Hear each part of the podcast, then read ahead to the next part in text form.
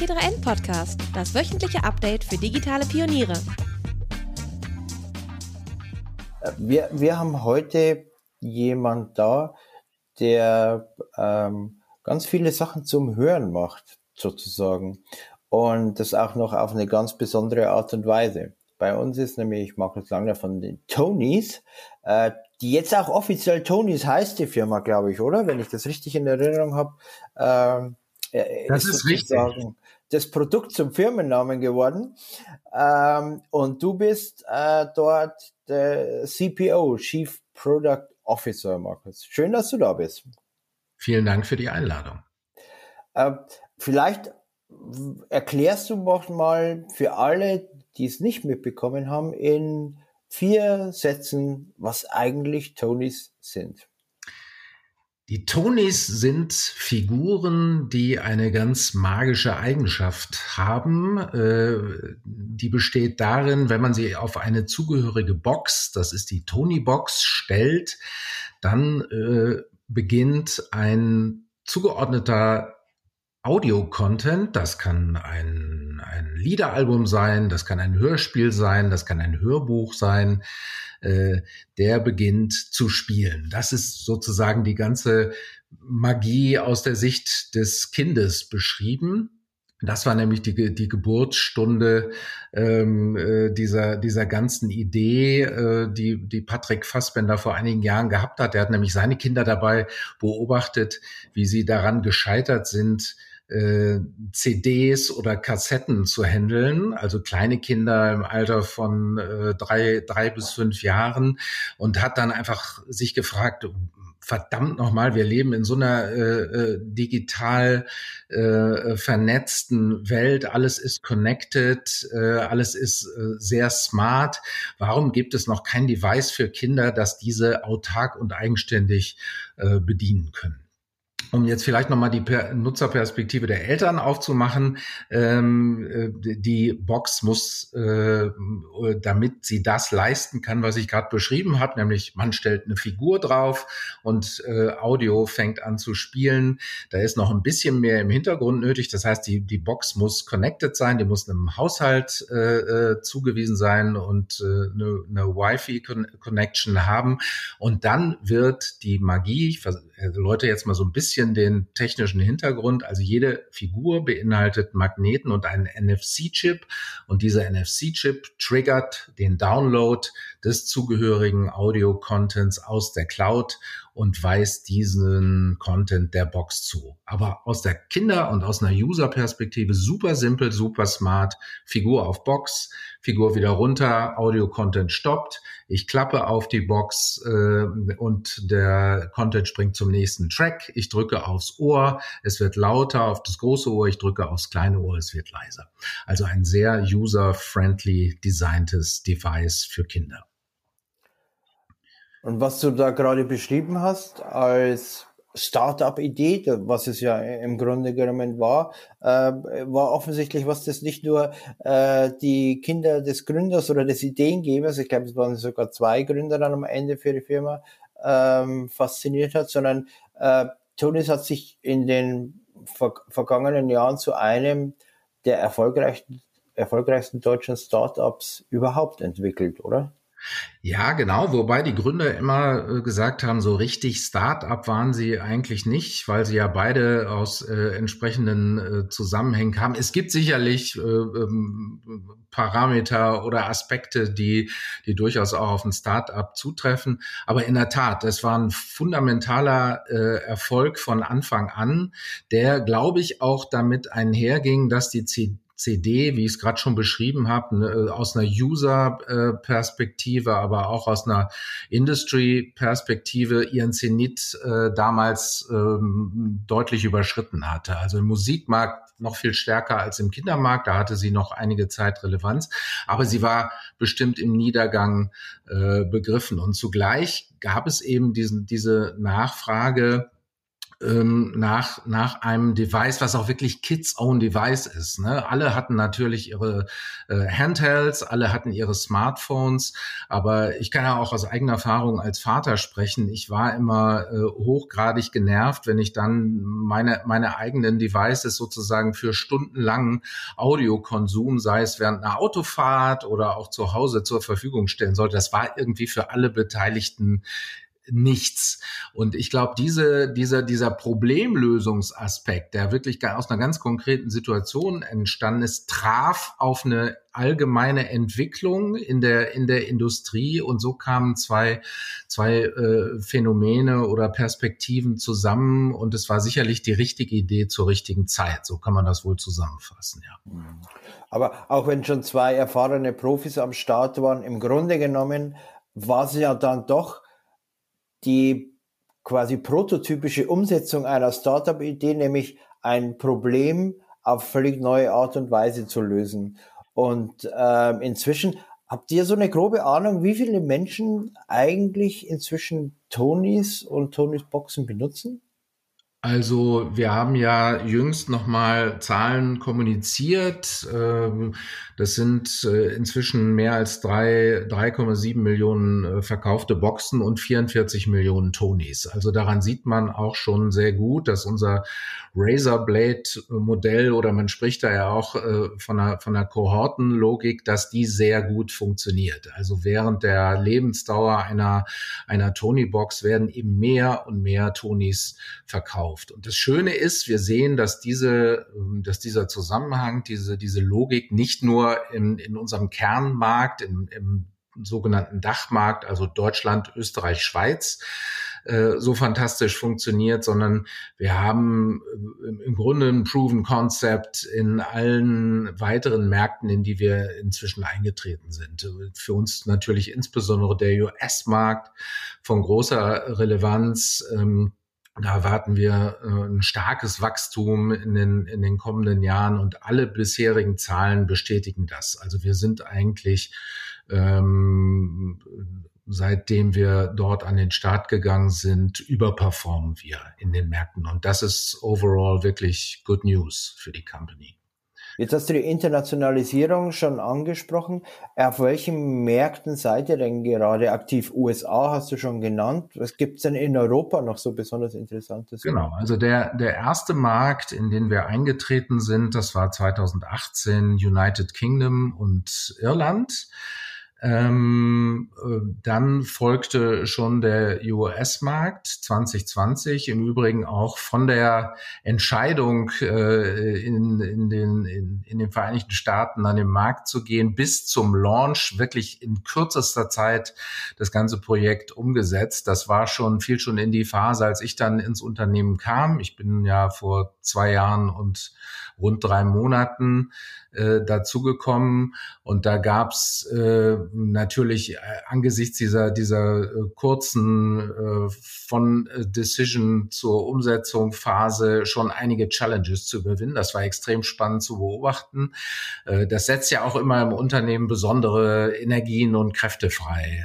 Das das äh, war schon äh, krass zu sehen, wie dann äh, Abteilungen äh, zusammen, zusammenarbeiten und zugleich parallel parallel äh, eine eigene Unit in dem Markt äh, aufgebaut wird. Also US-Markt dann 2020 und der letzte Markt, in den wir ähm, mit einem mit einer vollen Unit äh, reingegangen sind, das war Frankreich im vergangenen Jahr. Also dort sind wir jetzt mehr als ein halbes Jahr am, am Start. Sicherlich auch nochmal andere Rahmenbedingungen als in den beiden zuvor erwähnten Märkten. Frankreich ist ein Markt, der ähm, ganz stark von, von Competition äh, geprägt ist. Also sind verschiedene Anbieter äh, nicht im figurativen um, Umfeld, aber in dem Bereich Audioplayer, hybride Audioplayer unterwegs. Ich persönlich kann diese Ambitionen, äh, also so ungefähr jeder, jeder Verleger bringt da sein eigenes Device auf den, auf den Markt, finde ich äh, aus einer Business-Logik nicht wirklich äh, nachvollziehbar, weil das schon clasht mit einer Erwartung der Kunden insbesondere, aber auch des Handels, die einfach eine Varianz von Content dort vorfinden wollen und eben nicht nur eine Handvoll äh, eigener Franchises.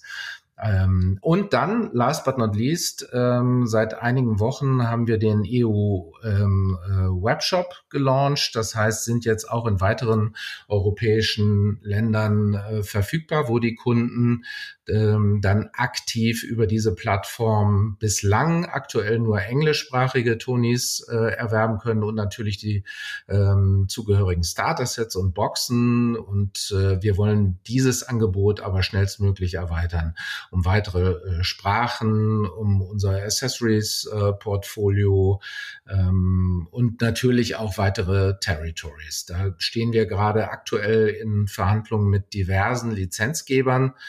Wir haben ja insgesamt eine wirklich enorme Zahl an äh, Lizenzpartnerschaften. Also ich habe es neulich mal überschlagen. Wir haben jetzt 600 verschiedene Tonys mittlerweile lieferbar und das bedeutet 500 verschiedene äh, Lizenzpartner.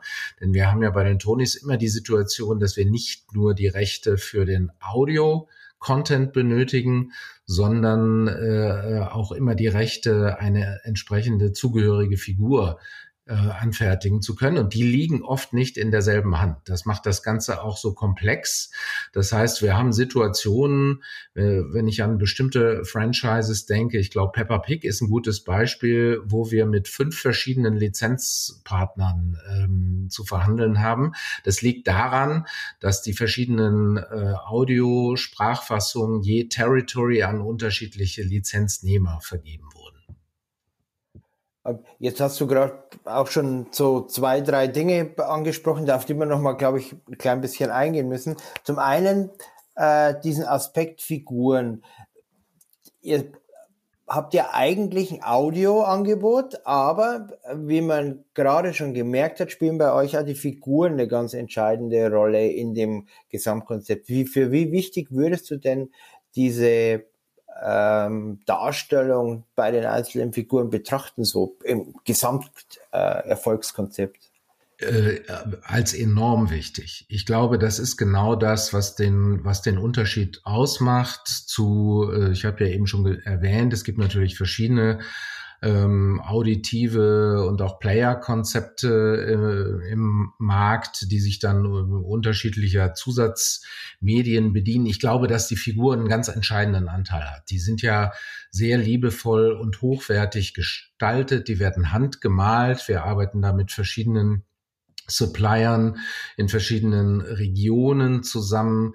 Das ist für die Kinder, ich nenne es immer so, ja, man kann es soziologisch äh, auf dem auf den Begriff Kontingenzreduktion bringen. Also das macht so diese diesen dieses Überangebot, dieses das digitale Überangebot und die, diesen digitalen Flow, den man ja in Streaming-Portalen so erlebt, also kann ich auch als aus Vaterperspektive bestätigen. Man ist ja oft lost, weil man äh, nicht ähm, entsprechend ge geführt und geleitet wird. Und diese Figuren machen plötzlich dieses Überangebot, sie, sie reduzieren es auf eine haptische und physische Gestalt und machen ähm, Digitales anfassbar im wahrsten Sinne des Wortes und begreifbar. Und das ist, glaube ich, zum einen nicht nur aus einer Kinderperspektive wichtig, dass sie wissen, ich, ich habe hier einen bestimmten, eine bestimmte Figur, damit ist etwas Bestimmtes verknüpft, nämlich ein zugehöriger Audioinhalt. Also ich weiß, wenn ich die Figur auf die Box stelle, dann fangen meine Lieblingslieder an zu spielen, sondern es ist auch war von Anfang an aus Elternperspektive äh, ganz wichtig, denn da, das ist ja was, was durch die Digitalisierung und auch die Streaming-Portale komplett verloren gegangen ist. Ja, man, also ich glaube, dass dieses dieses Prinzip ähm, Zugang ersetzt Besitz ähm, dass das nur zu, zu gewissen Teilen äh, aufgelöst wurde. Es gibt ja nach wie vor auch das Bedürfnis, bestimmte Sachen zu sammeln. Und natürlich haben die Tonys als Collectibles äh, ähm, dann eine besondere Relevanz. Und, und je, je höherwertiger äh, so eine Figur und je liebevoller sie gemacht ist, umso stärker ist der, der grundsätzliche Appeal ähm, sich überhaupt damit auseinanderzusetzen, sowas zu sammeln. Und dann ganz wichtiger Aspekt, ähm, sich unter Umständen auch selber mit den Sammlungen zu inszenieren. Das haben wir ja von Anfang an gesehen. Äh, unser Produkt war nicht nur eine Love-Brand von Anfang an, ein heißgeliebtes äh, ähm, User-Product, sondern die Eltern haben es von Anfang an be benutzt, um, um sich selber äh, auf Instagram oder auf Facebook äh, zu inszenieren, Kinderzimmer zu zeigen, auch Ideen auszutauschen. Also das war von Anfang an so ein, ein wirklicher kreativer Boost wir hatten ja äh, seit Launch des Produktes rasant steigende Zahlen in, in den nicht nur nicht nur was unsere Firmenseiten äh, anging in den jeweiligen Social Media Kanälen, sondern auch eben was so User Generated Groups und Fangroups waren. Ich, ich glaube, die, die größte ist mittlerweile über 70.000 äh, äh, Friends stark. Und da findet ein unfassbar reger Austausch statt über kreative Ideen. Man tauscht sich aus, sagt mal, hier, guck mal, ich habe ein Regal entworfen, ich habe hier eine, eine, eine Tasche entworfen, in die man noch dies und jenes äh, äh, reinstecken kann. Also das war für uns auch eine, eine Quelle der Inspiration und ist es bis heute noch. Äh, da regelmäßig reinzugucken, auch Anregungen von, von Usern au, aufzunehmen. Es gab ja auch diese Szene, ähm, der äh, Zaubertonis äh, äh, Groups. Das heißt, die haben nicht letztlich nichts anderes gemacht, als unsere Kreativtonis erworben, die ja so im Grunde da, das Komplementär zur Lehrkassette sind. Also da ist kein vorbespielter oder zugeordneter Content enthalten. Haben die aufgebohrt, haben den Chip rausgelöst und die Magneten und haben sie in Figuren eingesetzt, die es noch gar nicht, also in Lizenzfiguren, die es noch gar nicht auf unserer Plattform gab, die bei uns vielleicht schon in der Pipeline waren oder wir hatten Gespräche mit Lizenzpartnern angestoßen. Aber da haben wir dann gesehen, so der Demand für bestimmte Charakter und bestimmte Themen ist, ist so stark, damit sollten wir uns vielleicht auch nochmal näher befassen. Also ähm, um deine Frage, um jetzt nochmal darauf zurückzukommen, ja, die Figur hat einen enorm hohen Anteil und die ist eben in dem Fall nicht nur Mittel zum Zweck, also nicht nur der Key, um den Audio-Content zu entschlüsseln und abspielbar zu machen, sondern ein eindeutiger Mehrwert. Man erlebt es ja auch, dass die Kinder dann mit den Figuren spielen. Also ich habe meine jüngste Tochter, die ist jetzt sieben immer wieder dabei beobachtet, die macht da keinen Unterschied zwischen ihren Playmobil und Schleich und Toni-Figuren. Die baut die alle, während sie bestimmte Inhalte hört, das können Lieder sein, baut die alle in ihr Spiel ein. Und wenn eine Figur gerade nicht auf der Box steht, dann wird sie eben in, in ein Play-Setting integriert. Und äh, ähm, darum ging es uns ja von Anfang an. Also das Spiel in Hörspiel wirklich zum Leben zu erwecken aus der Designperspektive betrachtet, also sozusagen, wenn man einen halben Schritt zurückgeht, waren dann die beiden oder zwei der großen Erfolgsfaktoren äh, Reduktion, also das Ding so einfach wie möglich bedienbar machen von der UX her, nebenbei erwähnt auch nicht zu haben, was man leicht kaputt machen kann.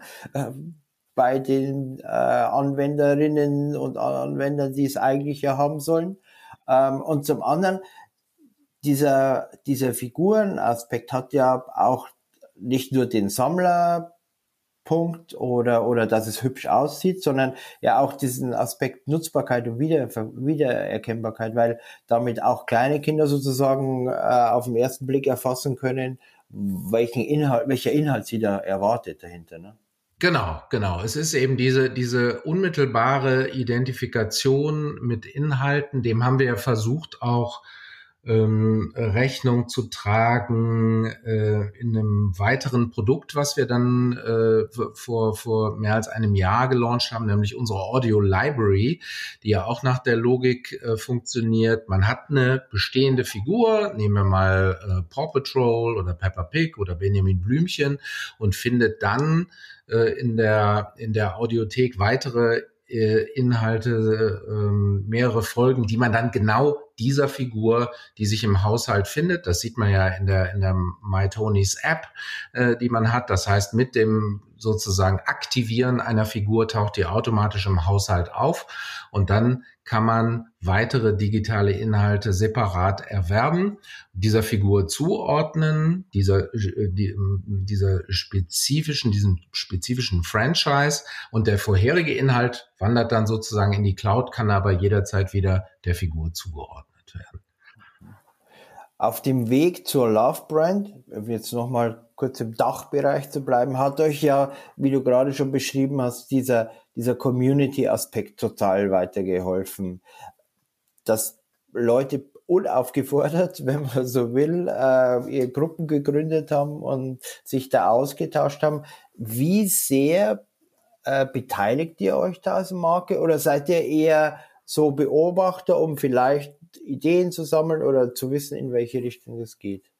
Ich glaube, es muss immer beides sein. Also wenn man, wenn man als Marke dann überhaupt kein Gesicht zeigt und nicht äh, präsent ist auf den entsprechenden Kanälen und diese Kanäle mit den unterschiedlichen Formaten jeweils bespielt, dann wird es schwierig. Also man kann diese, diese Kanäle auch nicht äh, sich selbst überlassen. Das heißt, wir haben ja einerseits unsere offiziellen Repräsentanzen in, in allen äh, Social Media, in allen relevanten Social Media Channels und da werden auch bestimmte äh, äh, Postings dann äh, geshared und die werden teilweise dann auch in den in den Fangroups ähm, aufgegriffen und und geteilt. Und natürlich wird werden alle diese ähm, Groups entsprechend getrackt. Wir haben ja eine relativ starke ähm, Customer Care ähm, Mann, Mann und Frauschaft, äh, also Organisation, äh, die Kolleginnen, die da sehr rührig sind und natürlich werden auch äh, des Öfteren dann mal kritische Fragen gestellt und die müssen geantwort, beantwortet werden, adäquat. Also da ist schon schon sehr an einem intensiven Austausch äh, gelegen, weil wir uns als lernendes Unternehmen begreifen. Also ähm, ich kann mal so ein Beispiel nennen. Ich selber poste ja auch hin und wieder äh, auf LinkedIn und habe da den, den Artikel ähm, aus der Zeit, den ich zum Thema ähm, Diversity und, und äh, Political Correctness, also wirklich angemessener äh, äh, Sprachgebrauch in heutigen Hörinhalten, wie wir uns dem gegenüber stellen und auch unsere Verantwortung als Unternehmen sehen, wenn es darum geht, einerseits Inhalt, bestehende Inhalte zu kuratieren auf unserer Plattform und auch in Dialog mit den Lizenzpartnern zu gehen, andererseits aber auch in den Bereichen, wo wir eben selber Content kreieren. Ähm, und da hat's natürlich, ähm, da, gibt's natürlich auch kritisches Feedback und das kann man nicht einfach so so laufen lassen. Ähm, und mir ist es auch wichtig, dass dann, das dann äh, ernst zu nehmen. Wenn man sich als Unternehmen so positioniert und auch eine Ambition formuliert, das ernst zu nehmen, dann muss man es auch aushalten, äh, dass dann aus unterschiedlichen Perspektiven und unterschiedlichen Blickwinkeln dann jeweils teils deutliche Kritik formuliert wird. Ich finde aber diesen, das ist dann oft äh, schmerzhaft in der Situation, das ist ganz klar, davon will ich mich überhaupt nicht ausnehmen. Ähm, aber ich finde trotzdem wichtiger, dass dieser Dialog äh, geführt wird. Und äh, gerade das Thema Diversität und eine angemessene Reprä Repräsentanz für die Vielfalt in unserer Gesellschaft zu geben auf einer Plattform, die Kindermedien bespielt. Ich glaube, da, damit stehen wir noch ganz am Anfang mit, mit äh, diesem Thema und diesen Diskussionen.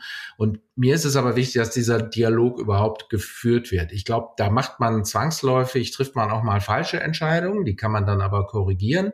Ähm, ja, das, das steht alles so unter diesem Rubrum lernendes Unternehmen. Und lernendes Unternehmen heißt für mich, dass man eigentlich im stetigen Dialog mit der Community ist, Dinge aufgreift, äh, die die Community umgreift oder auch nur einzelne ähm, ähm, Gruppen innerhalb dieser Community. Also es geht mir jetzt gar nicht darum, immer nur nach Majoritätsprinzip dann aktiv zu werden, sondern ich habe mal gesagt, wir nehmen jede Stimme ernst oder jedes Kind, das sich, das sich verletzt fühlt durch irgendeinen Audioinhalt. Das ist für uns Anlass, ähm, dem nachzugehen und, und nach Möglichkeit dann Abhilfe, Abhilfe zu schaffen.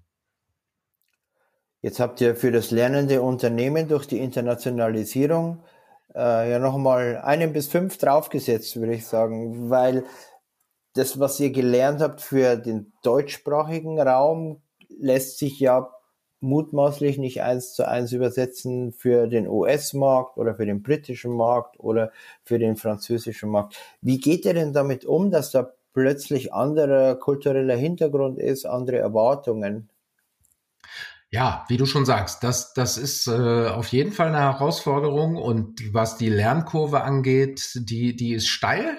die, da kommen jeden Tag neue, neue Erkenntnisse dazu. Ich, ich versuche vielleicht noch mal so ein bisschen größeren Bogen zu machen, der ja auch das Phänomen Tonys äh, in dieser Rasanz, was den Dachmarkt angeht, äh, ganz gut erklärt. Wir haben in Deutschland eine einzigartige Situation mit dieser über zwei Generationen äh, hinweggehenden Historie, Audio, Inhalte oder, oder Hörbuch, Hörspielinhalte für Kinder. Das gibt's in keinem anderen Land der Welt. Das muss man erstmal als Faktum festhalten. Und den, äh, natürlich hat's immer wieder Versuche gegeben, auch der großen Labels, die hier seit den 60er, 70er Jahren äh, begonnen haben, äh, ihre Franchises zu entwickeln. Es hat immer wieder Versuche gegeben, diesen Erfolg auch ins Ausland zu tragen, auf den zur Verfügung stehenden Plattformen und in den zur Verfügung stehenden Formaten. Das heißt CD-Vertrieb, damals noch Kassette, äh, das hieß dann in jüngerer Zeit Streaming-Plattformen. Es ist nicht wirklich gelungen. Ich kenne kein einziges Beispiel, wo, wo eine dieser, dieser großen Marken, ne, wir wissen alle, wovon wir reden, äh, teilweise mehr Tonträger verkauft als die Beatles, es ist nicht gelungen, diesen Erfolg ähm, ähm, rüberzutragen, weil es natürlich gelernt ist. Es gibt dieses, dieses äh, Wort von der Kassettenkindergeneration und die gibt natürlich diese Erfahrungen auch mit, mit sehr viel Glücksmomenten, erfüllten Erfahrungen, diese positiven Erfahrungen jeweils wieder an ihre Kindergeneration weiter. Was bei uns den Unterschied ausmacht, und da deckt sich meine persönliche Ambition mit der Ambition der Company, ist, dass wir hier eine Plattform geschaffen haben, die, wie eingangs beschrieben, praktisch von Anfang an selbsterklärend ist und auch mit diesem magischen Moment verknüpft ist. Also es geht mir immer wieder so, wenn ich Kinder sehe, die zum allerersten Mal eine Tony-Box bedienen, da bedarf es gar keiner Anleitung keiner Worte. Man stellt die in die Box hin, man stellt die Figuren und die wissen intuitiv, was sie zu tun haben und entdecken ihr Device.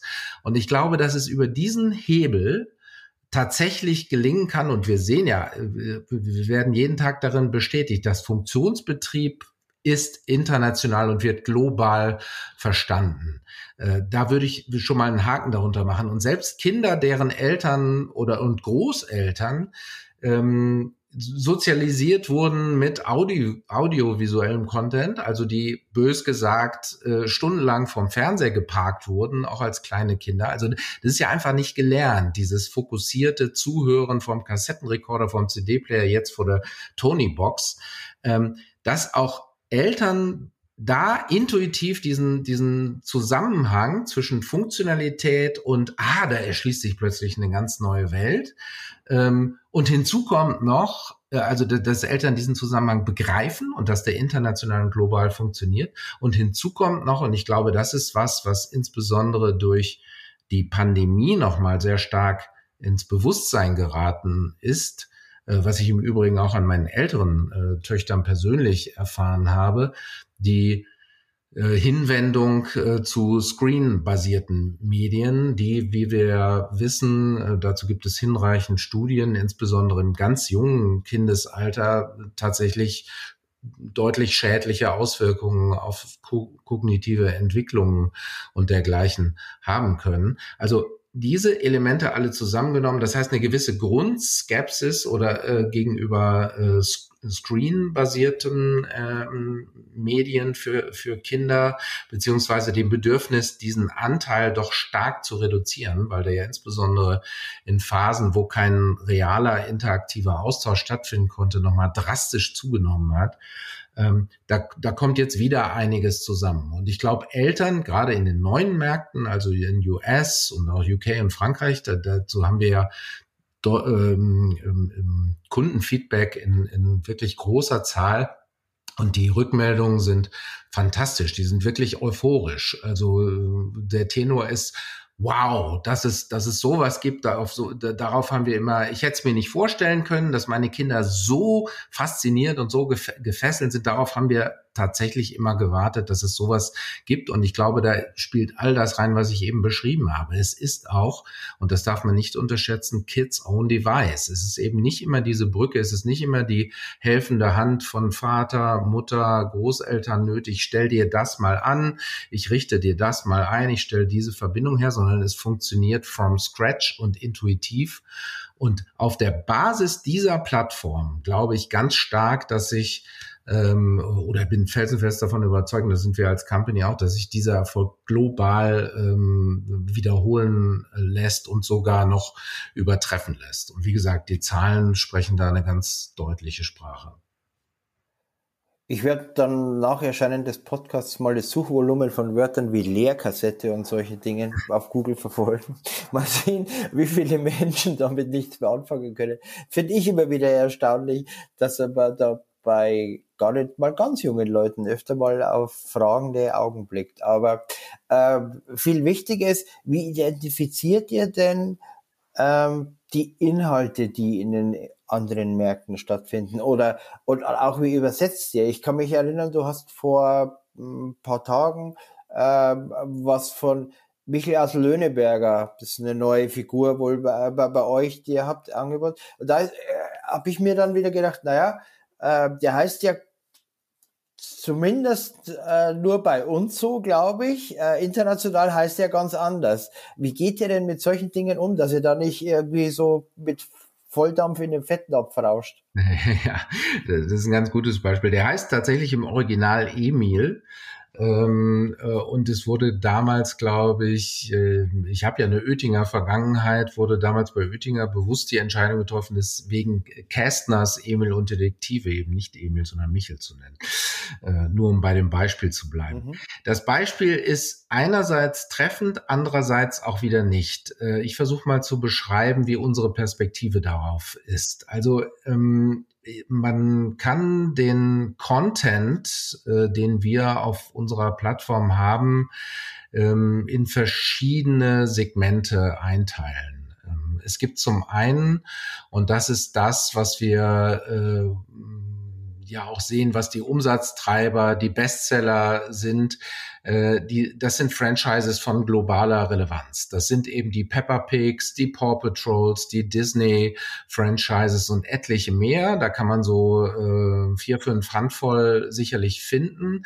Das sind ähm, Themen, die überterritorial in ganz vielen Ländern heute von, von äh, großer Relevanz sind. Und da gibt es auch eine Entwicklung hin zu einer ähm, zu einer Vereinheitlichung bestimmter Inhalte. Also zumindest das, was so die, die obere Spitze des Eisbergs anbelangt, also die, die äh, übergeordneten Bestseller.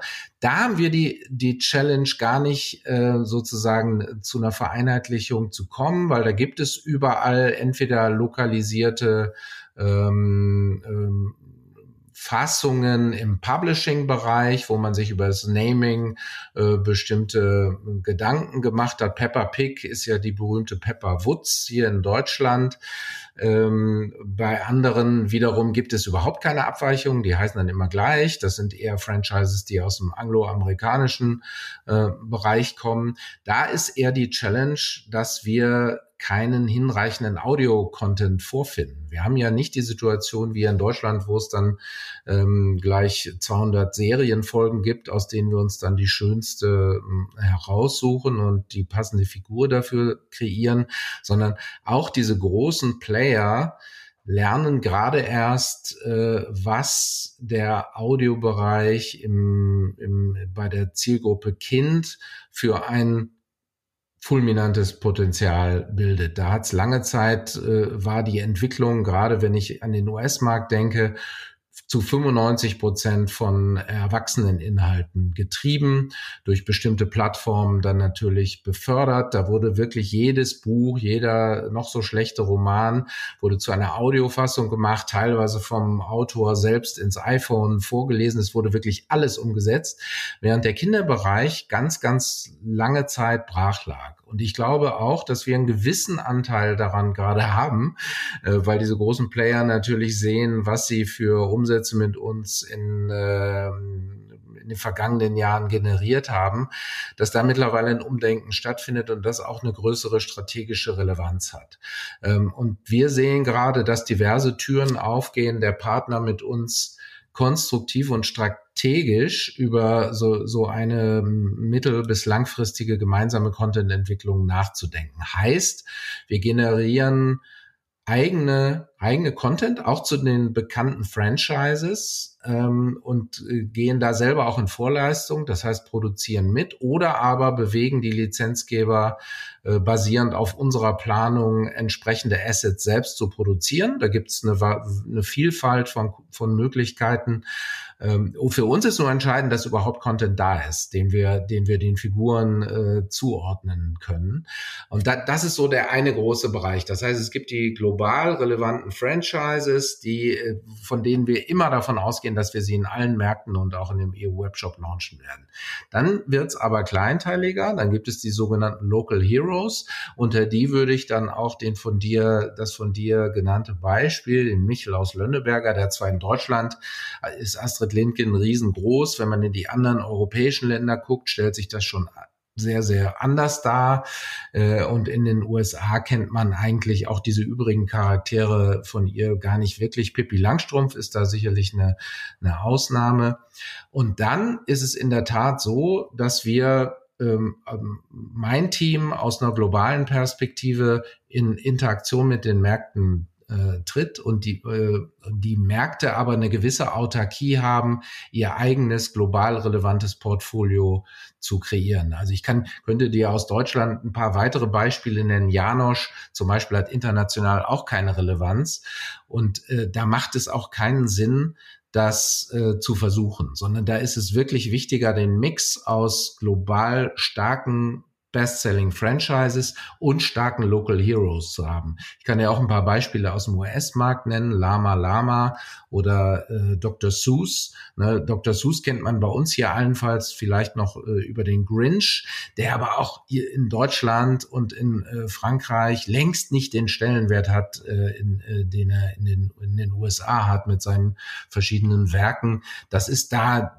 ein Klassiker schlechthin und ohne den wird's wird's in dem Markt äh, schwierig und da gibt's etliche Beispiele mehr. Also das heißt, es gibt in jedem Markt einen gewissen Bestandteil von Local Heroes, die müssen auf die Plattform, haben aber unter Umständen in den anderen Märkten keine Relevanz, so dass sich die Komplexität in gewisser Weise in Grenzen hält, weil man jetzt nicht dahergehen muss und sagen, unser 600 äh, Toni starkes Portfolio ist, ist überall gleich und wir müssen irgendwie Wege finden, das äh, zu lancieren, sondern es gibt einen gewissen, äh, eine gewisse Schnittmenge, die wird in allen Märkten ausgerollt und ähm, ähm bezüglich der anderen äh, Local Heroes ähm, ähm, finden dann Interaktionen zwischen den lokalen Teams oder den Teams in den Regionen statt. Das muss natürlich alles dann über unsere Zentrale koordiniert werden, was Rechteerwerb angeht, auch was Produktionskostenbudget angeht.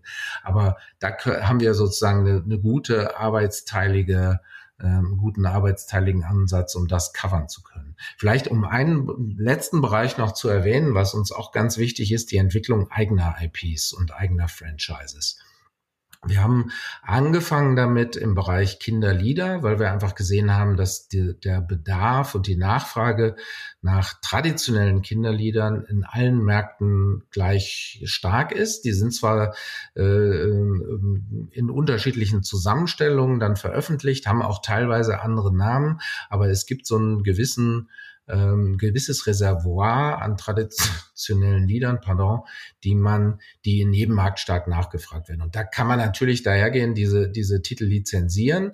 Die sind dann in der Regel auch ähm, zusätzlich noch durch, durch ähm, Abgaben an die Collecting Societies belastet. Oder man kann eben dahergehen und sagen, nein, wir haben die Ambition, auch eine eigene auditive Handschrift äh, beziehungsweise eine, eine auditive CI in die Welt zu tragen, die mit unserer Marke korrespondiert. Und dann haben wir alle all diese Titel selber produziert und unter unserer Eigenmarke Tony's Originals veröffentlicht. Und das wollen wir künftig auch im Hinblick auf Storytelling-Formate, auf weitere inhaltliche Formate, mit denen es uns da möglich ist, komplett neue Themenwelten auch zu besetzen. Es gibt ja starken Nachholbedarf bestimmter Themen, die einfach so in der klassischen Entertainment- und auch Kinderbuch-Verlagsszene traditionell unterrepräsentiert sind. Ich glaube auch, da fängt gerade ein Umdenken statt, das Stichwort ne, eine Vielfalt der Gesellschaft auch abzubilden, weil andere Erzählformen statt immer die klischeebehaftete Standardfamilie Vater, Mutter, Kind äh, darzustellen. Ähm, also da, das mal aufzubrechen, da neue Wege zu beschreiten, neue, bestimmte Themenfelder zu besetzen. Und die wollen wir mit eigenen IPs und eigenen Marken füllen. Und da ist natürlich die, die starke Plattform ein super Vehikel, um äh, von Anfang an ähm, da erfolgreich äh, Themen und auch Marken platzieren zu können. Bis hin dazu, dass wir diese Marken nicht nur rein im Tonys engeren Kontext, also Figur-Audio-Content sehen, sondern uns vorstellen können, die auch weiter auszurollen mit der ganzen Klaviatur des Licensing Out, äh, die uns zur Verfügung steht, einer weiter äh, erweiterten Produktpalette unterschiedlichen Accessories, die wir ja auch haben, und auch über sozusagen Fortschreibung der äh, Geschichten in anderen Formaten zu denken. Also damit haben wir gerade erst begonnen. Es wird in diesem Jahr noch einiges Spannende erscheinen äh, in, der, in der zweiten Jahreshälfte. Das bedarf natürlich immer eines gewissen zeitlichen Vorlaufs, äh, aber wir investieren intensiv in diesen Bereich und das ist wichtig für, für jeden Markt. Gerade in den Märkten, wo man eben nicht so ein großes Reservoir hat. Ich denke auch durchaus an die digitale äh, ähm, und unsere äh, digitalen Produkte. Ne? Wir haben ja Audiothek äh, äh werden wir auch Inhalte sehen, die dann äh, über, über das hinausgeht, äh, was wir so an den, an den vorhandenen Franchises im Blick auf, auf das Tony-Portfolio haben, sondern wir wollen das natürlich massiv ausweiten. Das heißt, wir brauchen Katalysatoren, äh, und einer davon, ein großer davon wollen wir selbst sein, um eine Vielfalt von Audio-Content auch bereitstellen zu können. Das heißt, ihr emanzipiert euch, wenn man so will, von dem ursprünglichen ähm, reinen Franchising, also bekannte äh, Dinge sozusagen auf die Tonys zu bringen. Habt jetzt diese Kooperationsmöglichkeit für die Auslandsmärkte geschaffen, wollt aber auch immer mehr noch uniker werden mit eigenen Inhalten in diesem Bereich. Absolut. Das hat natürlich, das hat zum einen Gründe, dass man sich in gewisser Weise m, unabhängiger macht. Also das ist sowieso unsere Ambition, dass man allzu große Abhängigkeiten vermeidet ähm, aus den nachvollziehbaren Gründen. Und natürlich hat es einen unmittelbaren Einfluss auch auf unsere ähm, Contribution Margin, äh, selbstverständlich, weil wir dann einmal Kosten haben, aber nicht ongoing äh, Lizenzgebühren. Und natürlich machen die Lizenzkosten nicht unerheblichen Teil in diesem Gesamtkonstrukt Razorblade Tony aus. Hm. Aber ihr hättet ja jetzt auch im Grunde alle Voraussetzungen geschaffen, um sowas wie Podcast auszuspielen in den Bereich. Also ihr habt eine digitale Plattform, ihr habt Ausspielgeräte. Eigentlich wäre alles vorhanden. Und deine Frage ist, warum habt ihr es längst noch nicht? Ja. ähm, es ist nicht so, dass wir uns nicht mit dem mit dem Gedanken äh, auch tragen. Natürlich haben wir haben wir das Thema Podcast intern ähm, aus aus verschiedenen Blickwinkeln beleuchtet. Wir haben ja sogar einen gemacht, der richtet sich äh, aber tatsächlich eher an die Eltern als an die Kinder. Das ist so ein bisschen Background Stories äh, zu den zu den Tonys. Wie wird ein äh, Hörspiel gemacht, äh, wie entstehen die Figuren. Also da gibt's ja eine ganz äh, hervorragende Reihe. Das haben die Kollegen aus dem, aus dem Dach äh, und Marketing-Team aufgesetzt. Äh, also A, es gibt schon einen Podcast. Deine Frage zielt aber natürlich auf was anderes. Äh, in der Tat, die technischen Möglichkeiten ähm, haben wir. Es gibt auch ähm, inhaltliche ähm, Konzepte äh, und Überlegungen in diese Richtung. Das Problem beim Podcast ist, äh, und da, da sind wir nicht die Einzigen, es würde auch nicht nur uns betreffen, die Frage der adäquaten äh, Monetarisierung. Ne? Und das ist in der Tat, wenn wir uns so in der, in der Podcast-Welt, so in den üblichen ähm, Connexen äh, anschauen, auf Spotify, auf äh, Apple, in den, in, auf den entsprechenden Plattformen, dann äh, ist die Antwort auf Monetarisierung eigentlich immer Adver äh, Advertising. Äh, und das ist insbesondere dann als für, für eine Kinderplattform zumindest bedenkenswert, wie man, wie man damit umgeht. Und wenn man das nicht will, dann muss man eben andere Konzepte entwickeln. Und genau an dieser Stelle äh, sind wir, sind wir gerade, wie wir dieses, dieses Prinzip ähm, integrieren können in, in unsere Welt, so dass es für alle Beteiligten ähm, ein sinnvolles Konstrukt ist. Aber wir sind nicht grundsätzlich äh, äh, äh Podcast-Skeptiker, äh, nur es ist nochmal eine zusätzliche äh, Challenge, ähm, die, die uns ähm, die, dieses Format gerade bereitet. Aber wir sind genau. dran. Nochmal ein zusätzlicher äh, Dreh beim Geschäftsmodell sozusagen. Ähm, ein anderer zusätzlicher Dreh könnte ja sein, äh, dass ihr eure Range an potenziellen äh, Käuferinnen und Käufern vergrößert. Sprich, sprich äh, aus der Kinderplattform auch eine Plattform für Ältere wird. Ja, äh, das ist auch, also äh, Patrick äh, Fassbender, einer der beiden Gründer, wenn er jetzt hier wäre, würde, würde schmunzeln, denn ich glaube, das ist, das ist so eine Überlegung, die von Anfang an da war. Ne? Das wurde uns auch immer wieder seitens der Community gespiegelt, die dann angefangen haben, äh, ACDC-Figuren äh, mit, mit Magneten und, und Chips zu versehen und dann äh, die, die Alben äh, so, sich sozusagen zu Gemüte geführt haben. Ja, das gab es immer, diese Überlegungen gibt es auch.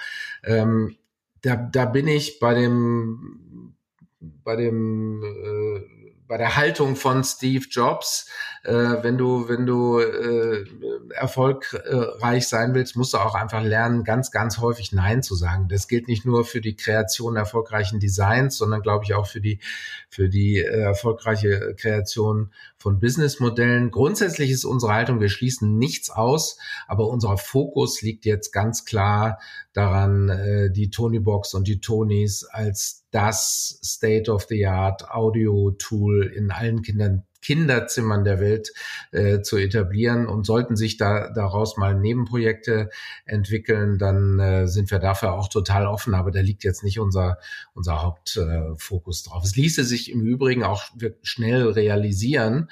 Ähm, nur wie gesagt, wir, wir ähm, wollen jetzt erstmal eine konsistente Produktstrategie und Product Vision ähm, umsetzen und auch äh, kommunizieren. Und da um, um Fok den Fokus zu bewahren und das wirklich fantastisch und gut zu machen, da, da würde, ähm, ist, ist, glaube ich, sind wir gut beraten, bestimmte Sachen auch dann mal noch eine Zeit lang äh, ruhen zu lassen. Im Übrigen stimmt es nicht so ganz, weil wir ja schon ähm, einen Pop Tony gemacht haben. Also es, wir haben schon Ausflüge in diese, diese Region gemacht, der im Übrigen auch ganz, ganz toll funktioniert hat. Das ist die Popsängerin Lea äh, gewesen. Das war eine Kooperation und ähm, natürlich kann man auch in diese Richtung und äh, werden wir auch ganz sicher weiterdenken. Jetzt habt ihr in eurem Paket ja auch Hardware, wenn man so will, also die, die Boxen an sich. Welche Bedeutung spielt denn die Weiterentwicklung in dem Bereich? Also gibt es da Dinge, wo du sagst, da müssen wir jetzt noch einen Schritt machen? Ja, also äh, zum einen finde ich, und das deckt sich, glaube ich, auch mit der, mit der Wahrnehmung der Kunden. Äh, es wird jetzt nicht täglich an, an uns herangetragen, wann kommt denn mal eine neue Box, sondern das ist einfach, das ist ein Tool, was funktioniert, was ja von Anfang an auch in der Reduktion der, der Möglichkeiten sehr bewusste Entscheidungen beinhaltet hat. Und insofern und das ist auch ein großes Glück, muss man sagen, hat die nicht schnell ihre Halbwertszeit äh, überschritten, weil seitens der, der User Experience und auch der, der Gesamtfunktionalität, es hat natürlich immer unter der Haube Verbesserungen gegeben. Die haben wir nicht so so ähm, laut, stark kommuniziert, aber in, äh, in die User-Community sehr wohl. Also es hat immer wieder Improvements gegeben, auch im Zusammenspiel mit der App, der Gesamtfunktionalität. Das alles hat, hat es ja gegeben. Aber in der Tat das Device als solches hat sich jetzt innerhalb von, von sechs Jahren nicht gewandelt, aber natürlich sind wir da dran. Uns ist bewusst, dass wir nicht, nicht stehen äh, bleiben wollen, sondern Hardware-Innovation spielt ähm, für unser Unternehmen gerade, also es ist nicht so, dass wir uns von, von der Competition äh, treiben lassen, aber natürlich beobachten wir, wir das sehr genau und wir dürfen da nicht stehen bleiben. Wir können uns nicht darauf ausruhen. Also das äh, haben wir uns auf die Fahnen geschrieben. Nicht zuletzt deshalb haben wir auch das mit dem Tony Lab eine, eine Einheit ge gegründet, die so den alltäglichen Anforderungen an Adjustments und operativen äh, Prozessen und den all den Business-Anforderungen, die tagtäglich anfallen, um, um so eine Unit davon zu entkoppeln und einfach mal out of the Box im wahrsten Sinne des Wortes äh, zu denken und, und äh, ähm, Innovationen entkoppelt von, von äh, all den Anforderungen, die, die wir so als operative Einheiten täglich spüren, entwickeln zu können. Also wir haben auf mehreren, auf mehreren Ebenen sind wir gerade daran, äh, natürlich äh, an, an Produktinnovationen zu arbeiten. Um da noch direkt das Nutzerfeedback einzuspielen. Das Einzige, was mir einfällt, was äh, tatsächlich äh, äh, vielleicht noch ein Tick besser gelöst werden könnte, wäre die Kompatibilität von äh, des Ladegeräts mit Standard. Ähm, ich kann, es berichtet jemand äh, mit der leidvollen Erfahrung in Urlaub gefahren zu sein und das Ladegerät vergessen zu haben. Da, da wäre es natürlich schön, wenn man das Ding irgendwie an, was weiß ich, USB-C oder sonst was anstecken könnte. Aber das ist in der Tat etwas, was was äh, auch schon adressiert wurde. Also das das äh, ist nicht äh, überrascht mich nicht und äh, in der Tat äh, natürlich ein Punkt, an dem wir auch auch dran sind. Ja, absolut. Markus, sehr schön. Wir haben ja irgendwie eine ganze Menge gelernt äh, über grundsätzliche Herangehensweise, über Internationalisierung. Zum Schluss noch eine Frage. Was ist deine Lieblingsfigur? Meine Lieblingsfigur, äh, das ist ähm, ein bisschen langweilig und es kann auch äh, schon keiner mehr hören, ähm, aber ich glaube, ich teile diese ähm, Vorliebe und diese, diese Faszination mit Patrick. Äh, das ist unter meinem Bett.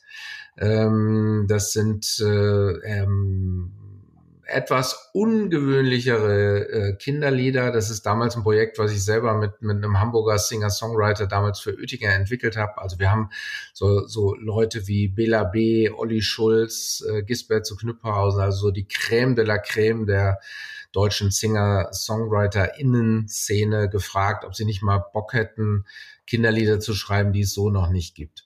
Und daran hängt nach wie vor mein Herz. Ich finde, die Figur ist auch ganz toll. Äh, vielleicht noch zwei, zwei Sätze zu der Figur, weil das einen äh, ungewöhnlichen Background hat. Das ist nicht einfach im Rechner entworfen worden, sondern die Figur ist nachempfunden einer handgenähten Illustration. Wir haben nämlich damals mit einer Hamburger Tattoo-Künstlerin, die heißt Jules Wenzel, ähm, da, äh, nicht auf äh, für die Covergestaltung dieser dieser Liederreihe nicht auf äh, Illustrationen oder Fotos äh, gesetzt, sondern die hat wirklich inszenierte Räume und Szenen geschaffen und dafür genähte Illustrationen gemacht und darauf basiert diese Figur. Und äh, vor dem Hintergrund dieser Geschichte ähm, hängt da nach wie vor mein mein Herz dran. Vielleicht wechselt es auch nochmal. Ich bin da offen. Aber bislang war noch keine Figur dabei, die, die das bieten konnte. Ja. Die Lieder äh, waren nebenbei erwähnt bei uns irgendwie ein, ein, einer der positiven Begleiter durch die Pandemiezeit in unterschiedlichen Dingen. Also so gesehen ja, immer wieder genommen. Das freut mich sehr. Ähm, in diesem Sinne, vielen Dank für deine Zeit. Wir sind gespannt, äh, was ihr als nächstes so alles zu hören bringt. Und bis demnächst. In diesem Sinne. Ich danke dir, Holger. Tschüss. Ciao.